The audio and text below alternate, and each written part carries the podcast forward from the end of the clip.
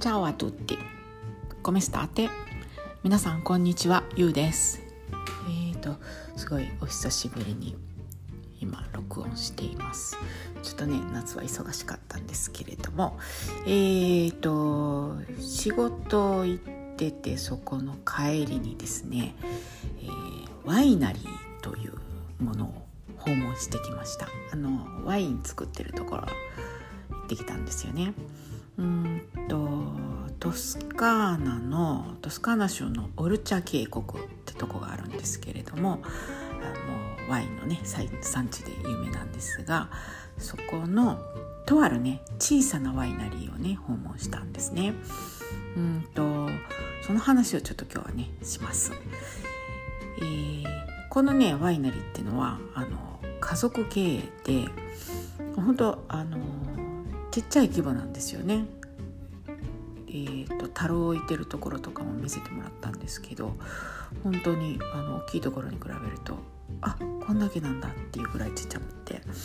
で扱うね種類のワインが6種類だったかな。でそのうちの1本が白。だったんですよね。でここには夫の友達に勧められて行ってみたんですけれどもね本当にね行ってみてよかったですね。あのまあねその仕事でそのトスカーナに行ってたのでまあワインの卸売のお店で買うっていうのもねあの一つ手としてはあったんですけれども、まあ、やっぱねここまで来たからワイナリーに直接行ってみた方がいいんじゃないってなりましてで行ってきました。まあ感想としては単純にねもう良かったなっていうもうこの一言なんですよね。あのこのねワイナリーのそのご主人っていうのがねうんと60ちょっとぐらいなのかな。うんとでそのそこの土地ってのは土地とそのそこにあの古い家もあったんだけどそれはそのご主人が自分が生まれ育ったところ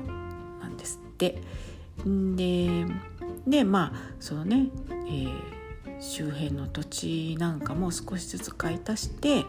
ワイン作りをね始めたそうなんですね。あのその家族自分代代々続くとかそういうところではなくてそのお話ししたご主人が始めたそうなんですけれどもなんかそのね今はこうオルチャ渓谷って結構すごい美しいからこうもてはやされてるけれどもやっぱりこう手を入れないともう本当にどんどん草木が生えてきちゃってどうにもならない土地になるらしくってね。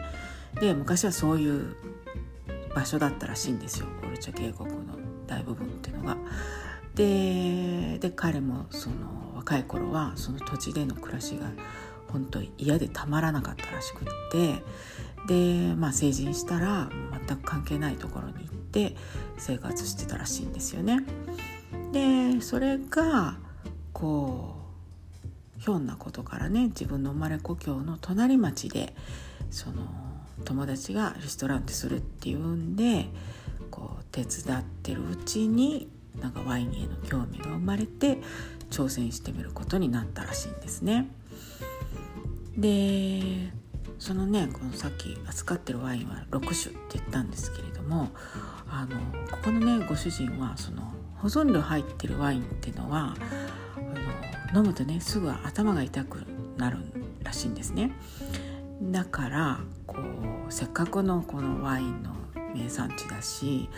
このね誰にでも飲めるその不純物を入れないねワインを作りたいって考えて今ある形になったそうなんですね。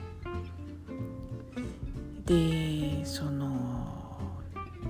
ブドウのねその品種の掛け合わせなんかも当時としてはすごい斬新なものだったらしいんですけれども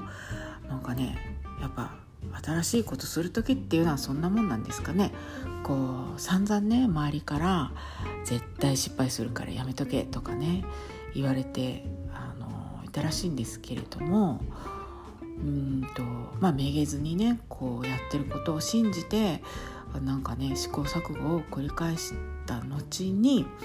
もうねそこのワイナリーの顔ともなるねワインを生むことに成功したらしいんですよね。ででねなんと今ねこのそのワインのね品種っていうのはその近隣のねワイナリーでもあのここのねご主人のやってることを真似てあの扱うようになったらしいんですよね。だから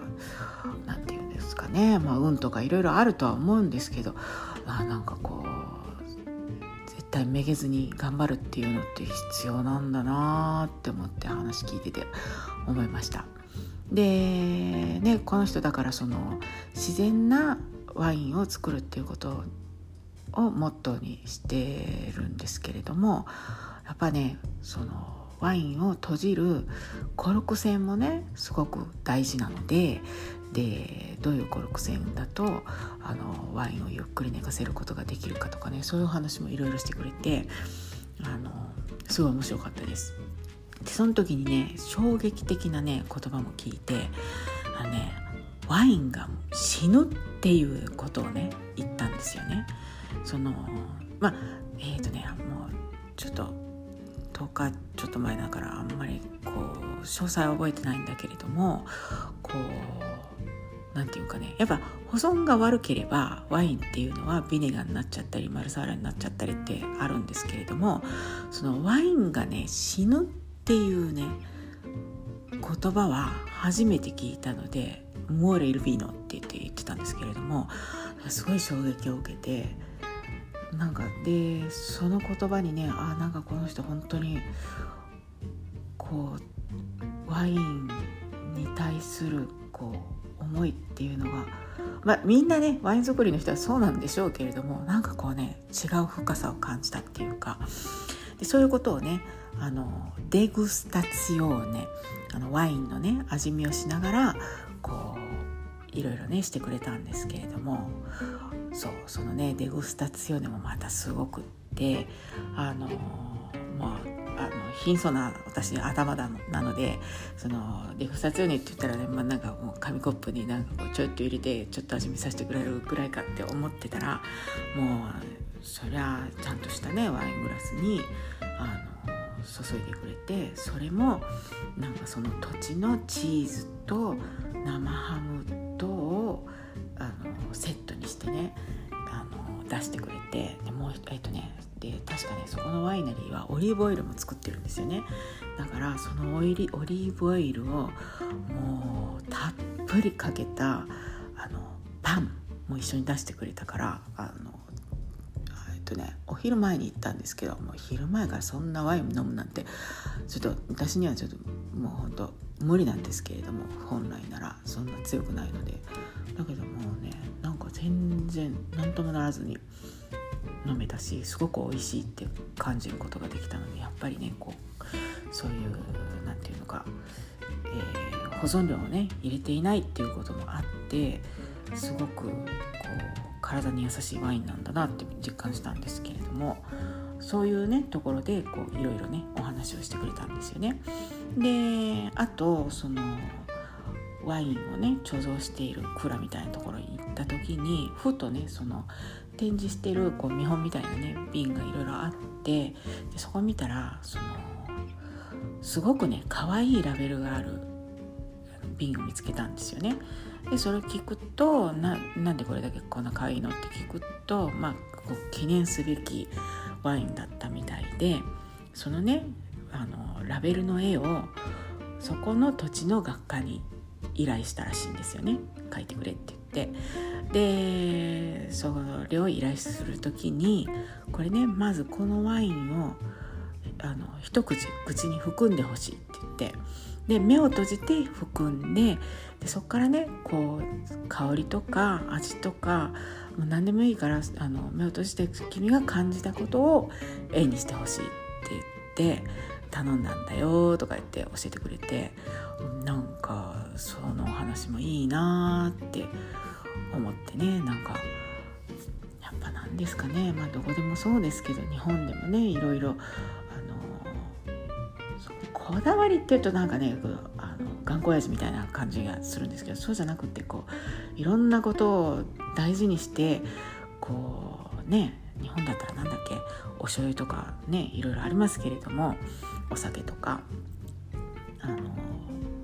すごいいろいろあるけれども、まあ、そういうのを作ってる人ってすごいいろんなところを大事に優しい心で作ってるんだなって思ってなんかねちょっとこう気持ちがね爽やかでもありこうジーンとしたのっていうのもあってすごくいい気持ちでえー、っとそのねワイナリーで過ごせました。はいそういうお話でして。でまあねそこで何本かえー、っとあれぐらい買ってきたのかな？1ダースぐらい買ってきたのかな？まあそれをうちの家の地下室に置いてでワインが死なないうちにねあんまりあの長く持たないって言ってたのであのまあその美味しくきっちり味わってます。はいというわけで今日はワイナリー訪問の話でした。えー、今日もお聴きくださりありがとうございました。それではまた。チャオチャオ。チャオチャオチャオ。